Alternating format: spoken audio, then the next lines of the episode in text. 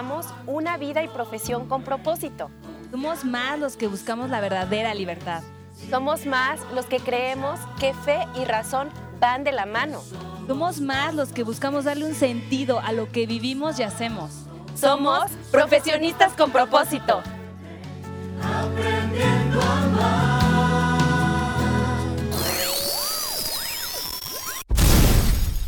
Hola, ¿qué tal amigos? ¿Cómo están? Eh, nuevamente aquí nos estamos escuchando en el podcast de Somos Más. Estamos muy, muy emocionadas nuevamente de volver a las transmisiones después de un rato de no grabar. Y bueno, en esta ocasión nuevamente tenemos otro invitado muy, muy especial, el padre José Carlos. Y bueno, eh, ¿cómo estás, Jazz? Muy bien, Elvitz, muy emocionada, muy contenta pues ya después de esta semana, semana tan hermosa, Semana Santa, de la resurrección, de todos estos acontecimientos que hemos vivido y que en algún momento se los vamos a compartir, nuestros ejercicios espirituales que estuvieron también muy hermosos y que en algún momento les vamos a compartir ese gran testimonio, esa gran experiencia. Pero bueno, en este momento seguimos en la línea de la vocación. Sabemos que ya llevamos varios episodios hablando de la vocación, ¿verdad, Delbit? Sí, así es. Sin embargo, creo que es muy importante y nos parece eh, pues de suma importancia tocar el tema de la vocación desde los diferentes estados de vida.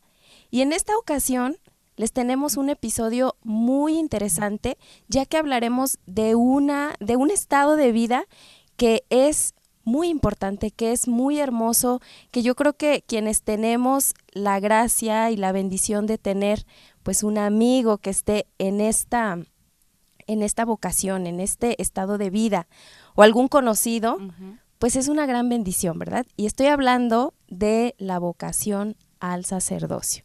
Por lo tanto, pues el día de hoy tenemos a un gran invitado es el padre José Carlos, mejor conocido como el padre Charlie en redes sociales. Y pues bienvenido, padre, bienvenido a este su espacio. ¿Cómo se encuentra el día de hoy? Hola, hola, pues muy agradecido de compartir con ustedes este episodio y sobre todo agradecido por la invitación que me han hecho a compartir pues la experiencia, este llamado del sacerdocio, que es una vocación más dentro de la iglesia, bellísima, por cierto, déjenme les digo, pero también una vocación más que encontramos dentro de nuestra iglesia y pues aquí estamos feliz de compartir la fe, de compartir la vida con todos ustedes. Muchas gracias. Y creo que es también una bendición, ¿no? El que podamos pues unirnos a través de las redes sociales lo que a corta distancia, y eso pues es una gran bendición. Entonces, pues bueno, Padre, el día de hoy nos gustaría conocerlo a nosotros también porque no lo conocemos mucho, solamente así lo, que, lo poco que hemos visto en sus redes sociales y se nota que es un padre muy activo, que vive plenamente su vocación, este llamado y por eso lo invitamos. Nos gustaría conocer eh, quién es, cuántos años tiene, si se puede, ¿verdad? Eh, ¿Qué es lo que hace en este momento, eh, su ministerio? Un poquito que nos comparta de usted. Claro que sí, mira, me conocen más por, por Charlie. Ah, de Charlie me dicen desde que era niño, imagínate, desde la primaria me dicen Charlie, y pues entonces ahora me conocen pues más como el padre Charlie.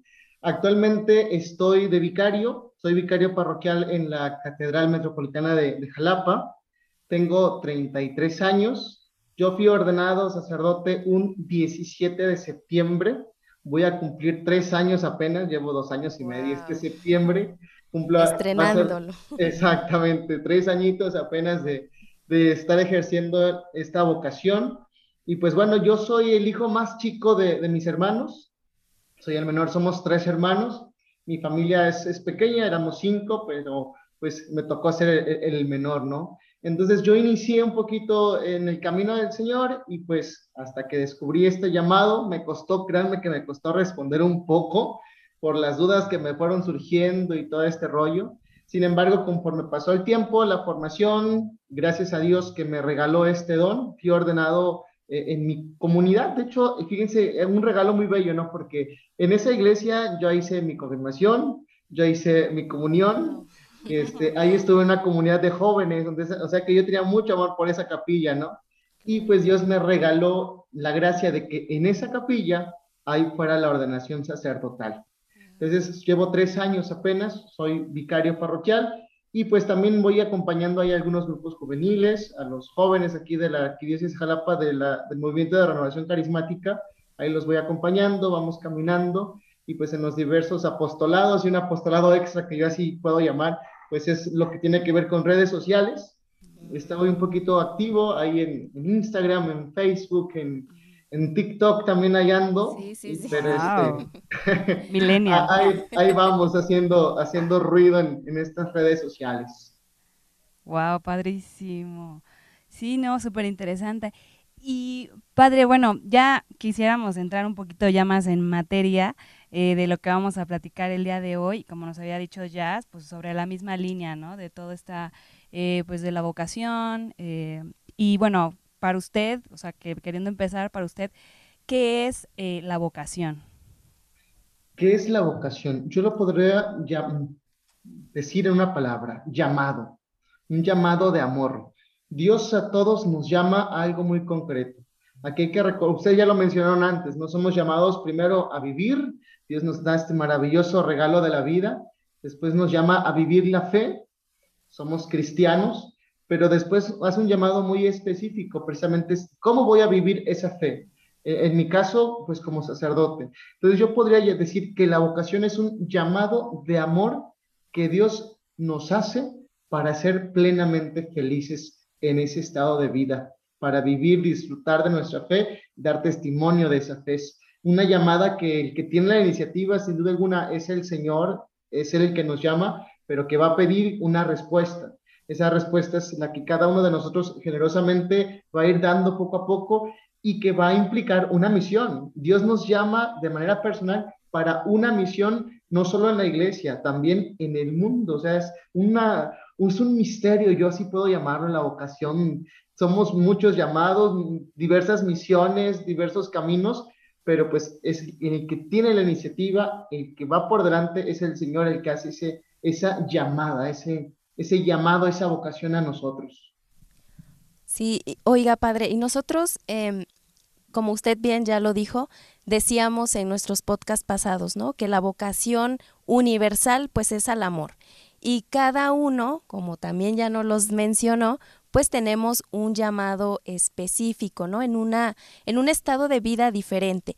¿Nos podría platicar un poquito acerca de cómo vive esta vocación desde em, su estado de vida? Porque muchas de las veces creo que eh, hemos tenido más de uno, pues un contacto directo o indirecto con algún sacerdote, algún consagrado, consagrada, y de repente no sé cómo que podemos llegar a tener la idea de que eh, este llamado pues no solamente implica renuncia, sino que también pudiéramos relacionarlo como con algo aburrido, ¿no? Con algo muy difícil, con algo que está, ah, que es inalcanzable, vaya, que, que no es para todos. Y nosotros lo vemos en redes sociales, ¿no? Y, la sonrisa que tiene y todos los días, o sea, súper activo, eh, pleno. Entonces, ¿qué nos podría compartir o qué les podría compartir a todos los que nos escuchan de cómo usted vive en plenitud esta vocación a la cual el Señor lo llamó en su estado de vida que es el sacerdocio? Pues mira, el Señor me llamó a, este camino del sacerdocio para ser pleno. Yo creo que para salvarme también me llamó a esta vocación. Yo puedo decir lo que puedo decir, sí lo vivo en plenitud, disfruto lo que hago, me gusta. Hay luchas, sí, sí hay luchas, hay dificultades, pero aquí es no solamente es propio del sacerdocio, toda vocación implica una renuncia. Por ejemplo, aquel que está llamado al matrimonio, el hombre o la mujer, hace una renuncia, por ejemplo, el hombre renuncia a todas las mujeres por una que va a ser su esposa. Y la mujer renuncia a todos los hombres por él. Y entonces no lo vemos como una renuncia, sino como una decisión. Yo, yo me decido por él o me decido por ella, ¿no? Entonces no, no pesa tanto la renuncia. En el sacerdocio es lo mismo. Podrían pensar, ay padre, es que usted renunció a tener hijos, a tener familia, a tener una esposa, a tener un trabajo, a tener mucho dinero. pues no es tanto que yo renuncié, sino que yo libremente decidí y abracé este estilo de vida que me planifica, ¿no? Y cómo, cómo lo vivo, pues esto va cambiando mucho. ¿Por qué? Porque me van cambiando de lugar, ¿no? He estado en, hasta ahorita en cuatro parroquias diferentes. Entonces, cada parroquia tiene su característica propia, sus grupos, sus movimientos, sus comunidades, y entonces se vive de diferente manera.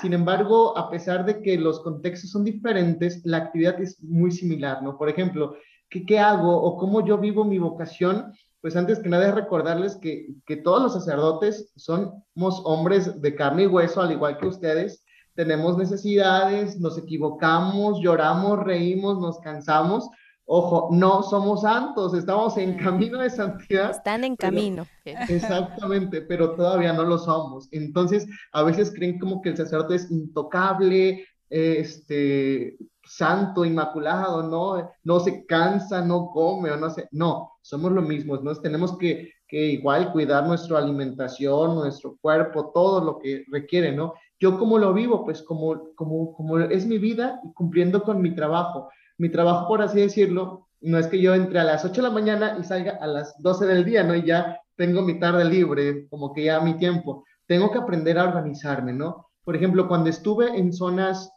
rurales, pues el, trabajo es un poquito pesado por el traslado, ¿no? Me voy a una comunidad, el, manejar, el regresar, el atender a la gente, el ver la actividad pastoral, de poder estar ayudando tanto a los grupos como a las comunidades y toda la parte sacramental, ¿no? Celebraciones, confesiones, todo lo que tenga que ver, pero también está la parte personal, las entrevistas, las personas que asisten. Entonces, lo que yo puedo, yo, yo hago es como que combinar las dos cosas, ¿no? O sea, un tiempo para preparar todos los materiales, por así decirlo, que, son mis materiales, pues las reflexiones, este, todo lo que ustedes ven en, en mis cuentas de, redes sociales es creación propia, tanto las imágenes, los videos y todo, o sea, es, no, yo no tengo como que equipo que me eche la mano, ¿no? O sea, lo voy, voy dedicando, lo que tengo que, que, preparar cuando me invitan a dar temas o retiros, es buscar el, momento, el material y pues también buscar mi momento de estar con el Señor, ¿no? Porque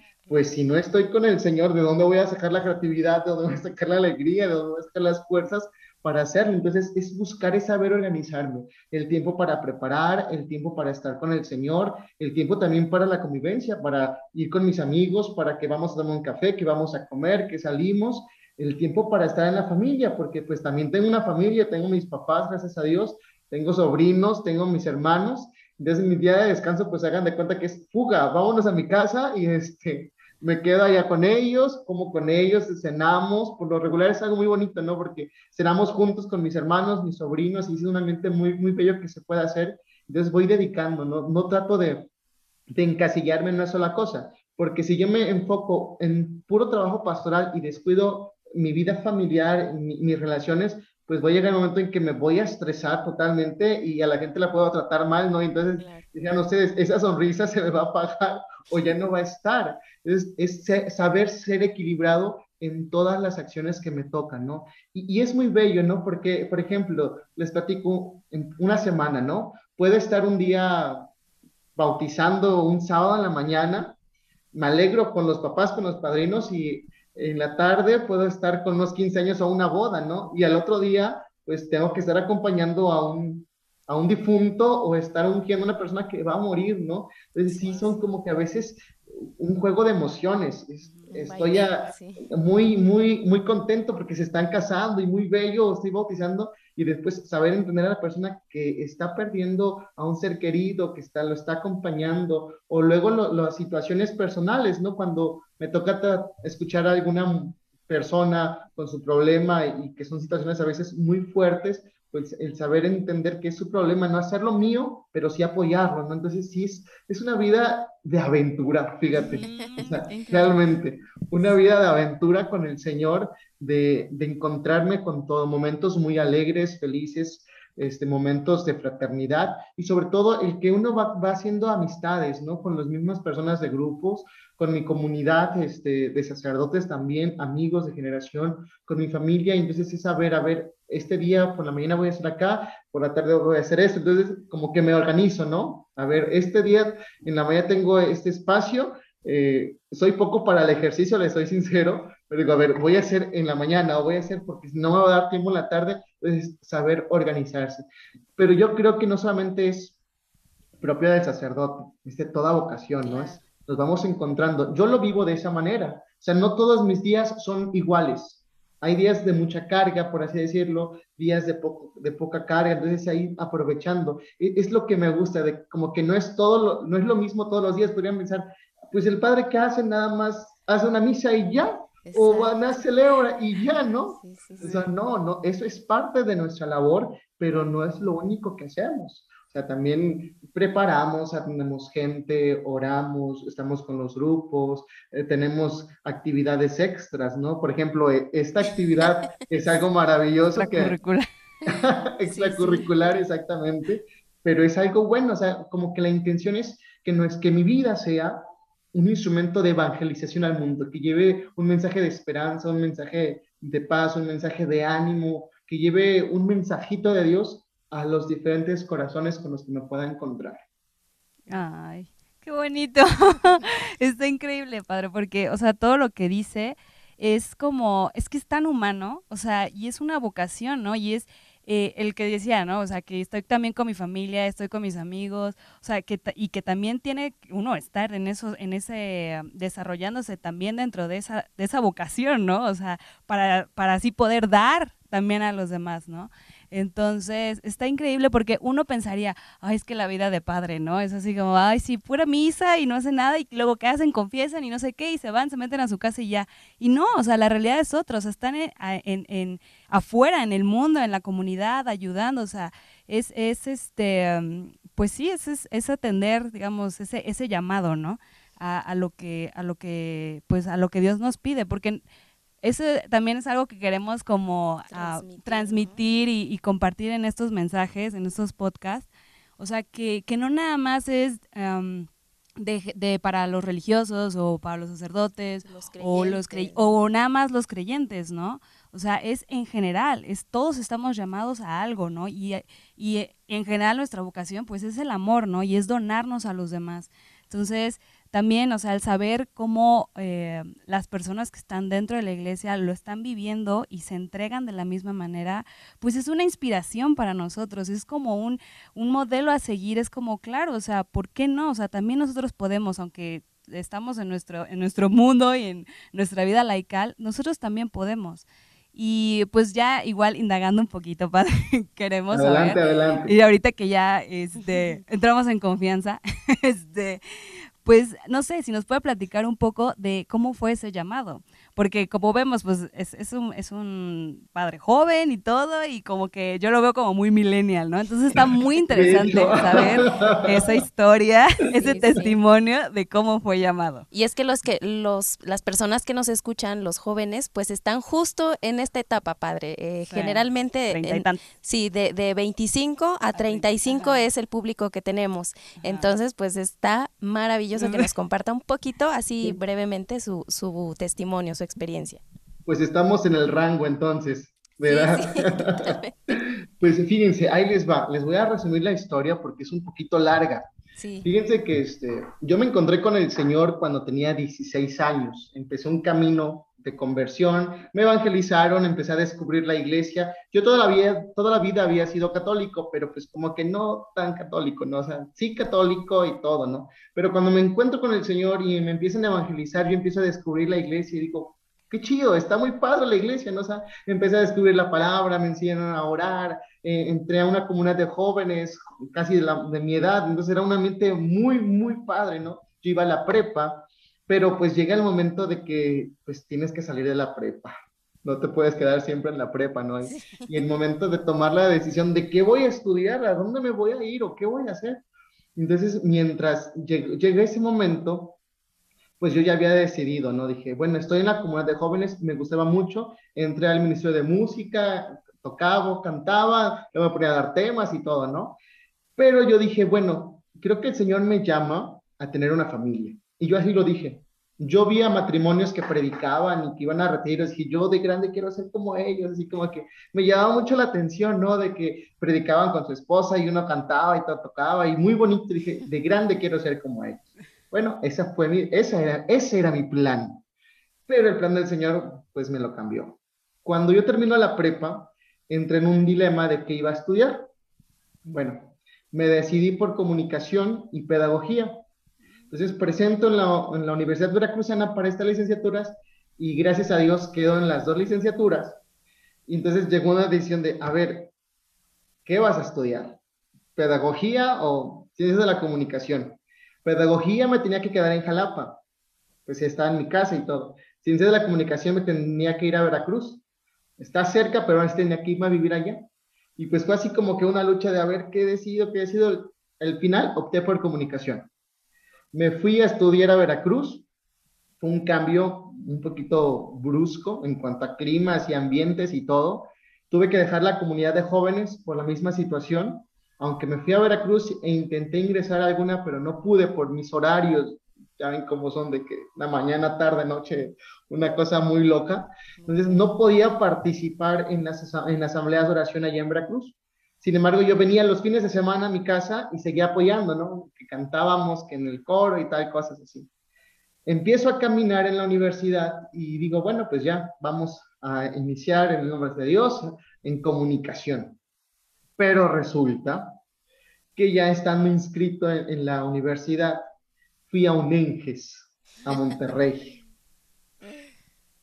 yo no sabía que en ese ENGES se juntaban tres cosas el Encuentro Nacional de Jóvenes, era la clausura de un retiro internacional de sacerdotes y era un eclajú también de jóvenes de toda Latinoamérica. Entonces, pues yo llegué todo entusiasmado, pues el Enges, ¿no? Y Monterrey, y ya voy a conocer Monterrey y, vamos a darnos el tour por Monterrey y todo, ¿no? Entonces llego llegamos al Enges y yo recuerdo que el primer día, el viernes, empezando, estábamos, fue en la arena Monterrey, estábamos en la parte de hasta arriba, y pues era un sitio enorme, ¿no? Y, estaba hasta arriba y viendo el centro, y empezaba, estaba la alabanza, entonces yo escalí, aplaudiendo, brincando y todo el rollo, ¿no? Iba a empezar la misa, y en ese momento comenzaron a entrar los sacerdotes y obispos, pero como era un retiro internacional, pues ya se imaginarán de todos los colores y sabores y nacionalidades, y entonces cuando ellos empiezan a caminar, que ya iba a iniciar la Eucaristía,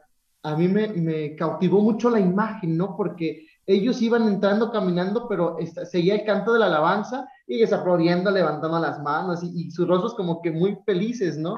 Entonces, me cautivó tanto ese momento que en verdad yo dejé de aplaudir, dejé de levantar las manos y me quedé viendo así como, ¿qué sé, qué es eso? ¿No? O sea, ¿qué tienen ellos? Y fue un chispazo así de, que me cautivó esa imagen y una idea así, un, rayo. ¿Y tú por qué no? Y dije, no, no, no, espérate, no porque ya voy a entrar a la universidad y ya estoy inscrito y ya, ya, ya, voy a pasar, aguántate, no, no, no. Entonces fue así como una idea y dije, no, ya, es la, emoción, es la euforia de la alabanza y todo, ¿no? Ahí surgió, así como que un, un llamado, a ver, Charlie, ¿no te gustaría esto? Pero yo ya entraba a la universidad, entonces ingreso a la universidad, pero la idea estaba, ¿no? Ahí como que vagamente estaba en la, en la mente, en el corazón, y yo puedo decir que fue como una espinita que se fue clavando en el corazón y fue ganando terreno. Entonces yo no podía estar en la comunidad como habitualmente yo estaba acostumbrado, sin embargo yo mantenía el contacto, ¿no? Con mis coordinadores, seguía platicando. Y el chiste que estando en la universidad vino una rachita así como de que muchos se desanimaron y decían, es que ya no es lo que yo esperaba, es que me voy a cambiar de carrera, es que es la que yo, como que no sé qué y pues al Charlie se lo pasaron a traer, ¿no? Entonces dije, pues sí, es cierto. Entonces yo entré en ese conflicto de decir, bueno, sí quiero esto, pero esa idea seguía de, de, de, la vida religiosa, ¿no? Entonces yo empecé a buscar comunidades religiosas. Dije, a ver, ¿dónde me voy? ¿Dónde? Yo quiero algo más. Y entonces decidí, dije, termino mi carrera y ingreso a alguna comunidad religiosa, ¿no? Pero le cuento a mis coordinadores y me dice, mira Charlie, te sugerimos que tú lo ores, no tomes una decisión, vete con calma, pídele al Señor que te ayude, eh, pon, pon, claridad y él, él va a resolverlo. Pero mi proceso duró dos años. Dos años de estarlo orando, de estarlo meditando, de doblar la rodilla. Yo recuerdo que iba al sagrario y le decía, Señor, es que sí me dan deseos, pero me da miedo, sí quiero, pero no quiero. Y alguien puede decir, es que eso es imposible. No, no es imposible porque a mí me pasó. O sea, sí quería, pero a la vez no quería. Era un temor, una lucha que sentía, ¿no? Pero fue a base de oración, de, de compartirlo, de discernirlo. Y resulta que llegó el momento. Yo no pensaba entrar al seminario de Jalapa, le estoy sincero. Nunca, ni siquiera me había pasado por la cabeza entrar eh, a un seminario de de Jalapa. Sin embargo, llegó una misión de seminaristas a mi comunidad, le platiqué, hablé con ellos y pues me dijeron, no, pues inicia un proceso. Estaba yo decidido a hacer un proceso, ¿no? Eso le estoy hablando del 2007. Y en el 2007 surge la primera avanzada evangelizadora, que fue en Querétaro. Cuando yo me entero de esa misión, yo digo, ay, hay un montón de jóvenes en Jalapa, no creo que a mí me vayan a invitar a esa misión, ¿no? Yo lo veía así como que, uy, muy lejano.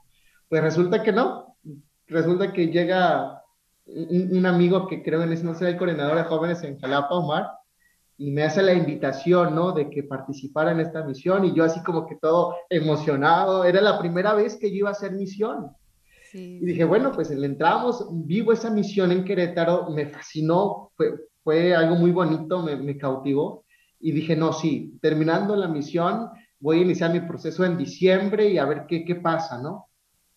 Termino, termina la avanzada, termina el ENGES, estoy hablando en julio, mediados de julio, llego a mi casa normal porque pues tenía que ya inscribirme al otro semestre y me hablan, oye Charlie, te conseguimos la entrevista con, con el vocador, el encargado de la pastoral vocacional.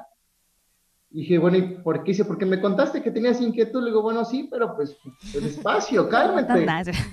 sí, no, y fíjate, fíjense que me habló el día que me estaba inscribiendo a quinto semestre. O sea, ya, ya estaba, me estaba inscribiendo.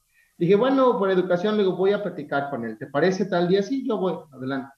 Llego a la iglesia donde estaba el sacerdote, pero llegué primero a una capilla de adoración que tenían muy bella, una custodia maravillosa.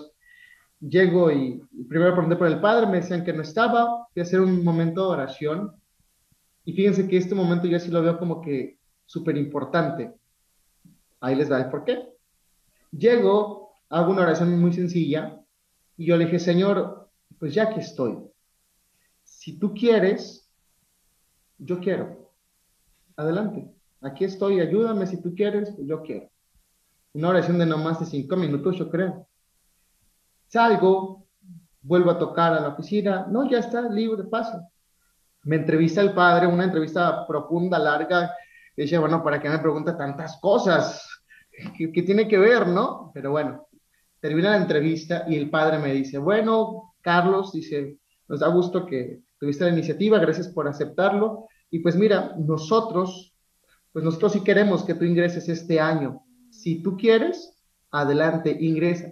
En ese momento me quedé así como que, no, frío, ¿no? Sorprendidísimo, porque casi casi era lo que yo le había dicho al Señor minutos antes. Y así me quedo y yo me empecé a reír, en verdad me empecé a reír y me dice el padre, pues ojalá esa sonrisa te perdure toda la formación, ¿no? Pero él, no sabía lo que yo le había dicho al Señor minutos atrás. Entonces yo le dije, bueno, sí, sí quiero. Dice, me pasó la lista de lo que tenía que llevar, pero le estoy hablando que faltaban 15 días para ingresar al seminario. 15 días, ¿no? Y fue así de que, pues, a darle la noticia a, mis papás, a mi familia y, y todo, ¿no? Porque pues todo el mundo sabe que yo regresaba a estudiar comunicación, ya estaba en quinto semestre y todo lo que venía, ¿no? Pues bueno, llego, les doy la noticia y todo este rollo, ¿no? ¿Qué es lo que yo veo aquí? Yo veí la mano del Señor.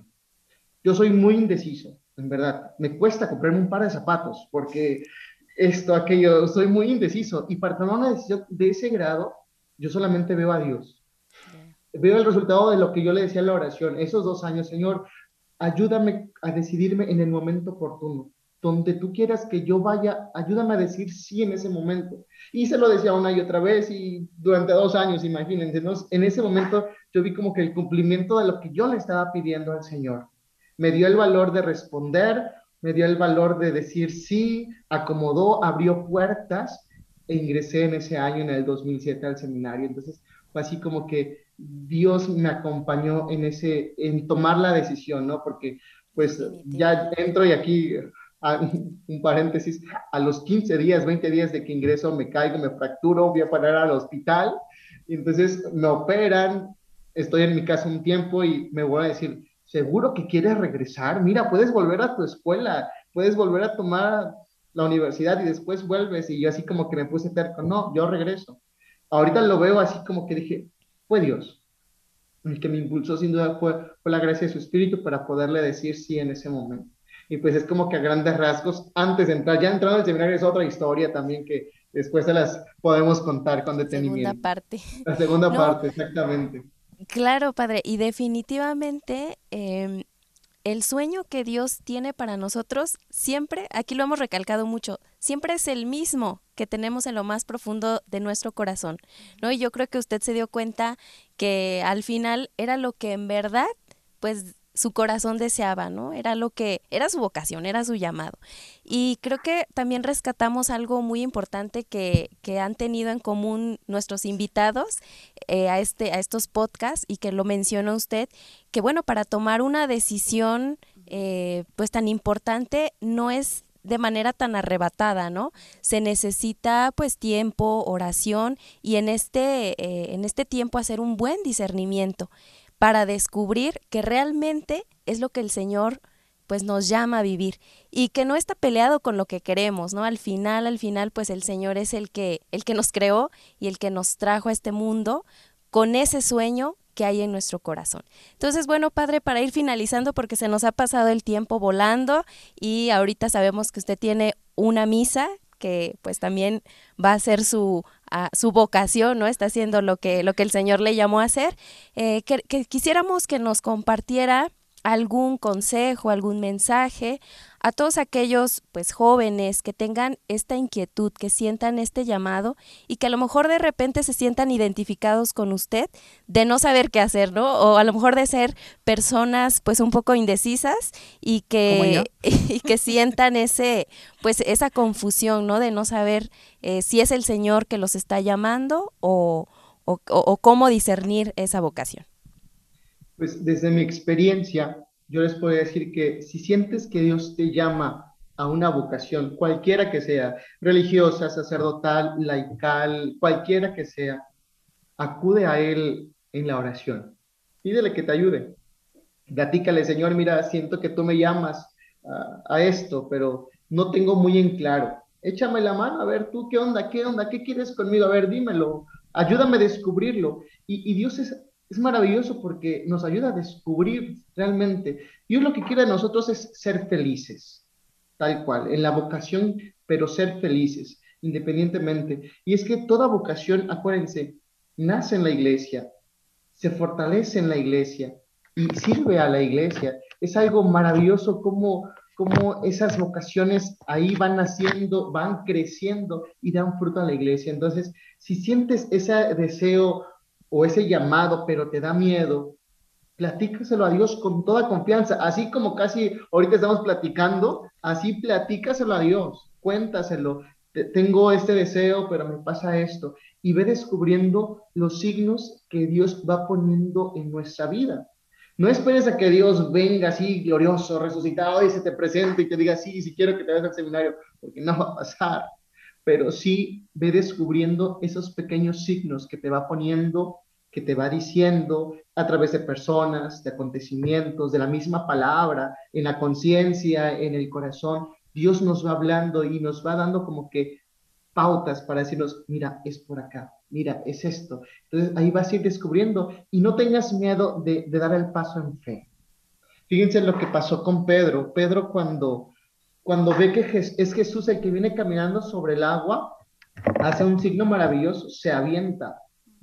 O sea, él no pensó si iba a caminar, él dijo, es el Señor, yo, yo camino, yo voy, ¿no? O sea, dio un paso en fe. Ya después se fue pero es otra historia, ¿no? pero eh, este, esta acción de ah, se aventó, dio el paso en fe, caminó. Así es también nosotros, da ese paso y experimenta. Que tiene la inquietud por la vida consagrada, vete a hacer experiencia un mes, un año, va a ser una inversión para tu vida. Ya no te vas a quedar con la duda de, y si hubiera sido religiosa y si hubiera sido sacerdote, o sea, invierte en tu vida. ¿Y cómo vas a invertirlo? Pues si tienes la inquietud por la vida religiosa, haz la experiencia. Si tienes la inquietud por el seminario, haz la experiencia. Un mes, ¿qué te parece? Un año, y ahí tú vas a decidir, pero no te quedes con la duda. Deja que el Señor vaya resolviendo tus dudas a través del diálogo, de la confianza, del contacto con el Señor y con su iglesia. Qué Ay, qué bonito. Ay, padre, que la verdad sí, nos gustaría que esto pudiera seguir más, más tiempo esta plática. Todo lo que ha dicho en esta tarde, eh, bueno, en estos momentos aquí juntos, la verdad, bueno, a mí me llenaron el corazón. Fue como una reafirmación, ¿no? Es una reafirmación a ese, a, pues a esa entrega, ¿no? A esa confianza, a esa a esa esperanza, a no tener miedo, ¿no? De lo que el mismo Dios nos está invitando y nos está, nos está diciendo, ¿no? Como bien dice usted, Él solo nos quiere ver feliz, ¿no? Entonces es como, pues no tengamos miedo, o sea, demos ese paso y si no sabemos, hablemos con Él, o sea, no pasa nada, eh, aunque, no sé, suene algo loco, yo qué sé, o sea, simple y sencillamente hablarlo, como, como dicen, ¿no? O sea, como si estuvieras hablando con una persona, que eso a veces creo que luego cuesta mucho trabajo y por eso la gente se queda en, en ese hubiera, ¿no? Es de que, ay, ¿qué hubiera pasado? Y pues bueno, no sé, la verdad sí nos gustaría seguir eh, ahondando este, este tema y quizás, bueno, si usted se anima y más adelante nos sigue platicando lo que, lo que quede pendiente, estaría buenísimo que nos acompañara. todo gusto. Sí. Muchas gracias, padre. Muchas gracias, padre. Y no sé si igual, si nos puede compartir eh, ya por último sus redes para seguirlo, para ir viendo sus proyectos, todo lo que está haciendo porque la verdad, digo, esta, creo que esta generación, justo eh, lo que estábamos hablando, ¿no? Que es las personas que nos están escuchando, pues necesitamos de eso, o sea, necesitamos conocer, más gente, ¿no? Y, y, qué mejor que en redes sociales, ¿no? O en las, en las plataformas que más usamos todos los días, ¿no? Entonces, no sé si nos quiera compartir ahí sus redes para poderlo seguir y, bueno, seguir estando en contacto. No hay mucho pierde porque casi todos aparezco igual. Pueden encontrarme en, Facebook como Padre Charlie, en Instagram como arroba Padre Charlie, en Twitter como Padre Charlie o J. Carlos, en TikTok como P Charlie, arroba P Charlie o hashtag Padre Charlie. Esas son como que las redes más activas y próximamente, primero Dios, pues también vamos a entrar al mundo del podcast. Ahí está. El, todavía se está trabajando, ahí vamos gradualmente, gradualmente. Pero próximamente, primero Dios, lanzaremos eh, en esta otra área de evangelización, otro campo. Ahí les daremos el aviso. Sí, que también Es, es un medio muy valioso y muy bueno para para evangelizar, ¿no? Pues muchísimas gracias, Padre, le agradecemos bastante que aún sin conocernos en persona, pues aceptó esta invitación. La verdad ha sido información valiosísima y lo agradecemos de corazón. Eh, nos quedamos en sus oraciones, sabemos que va directamente a misa, entonces pues por ahí nos encomendamos a su oración. Nosotros también vamos a estar orando por todas las vocaciones, en especial pues por los sacerdotes, ¿no? Que como decía al principio, quien tiene un amigo sacerdote, y lo digo porque yo lo tengo, es algo súper valioso, es una gran bendición, de verdad. Si no tienen amigos sacerdotes, búsquense uno, es más, el padre Charlie puede ser su amigo. De verdad, muchas gracias, padre. Le agradecemos bastante y pues aquí cerramos, damos por concluido nuestro episodio número 6 de nuestro podcast Somos Más. Gracias, padre, que Dios lo bendiga. Gracias. Gracias a ustedes, bendiciones. Y gracias a todos los que nos escuchan. Gracias. Bye. Bye.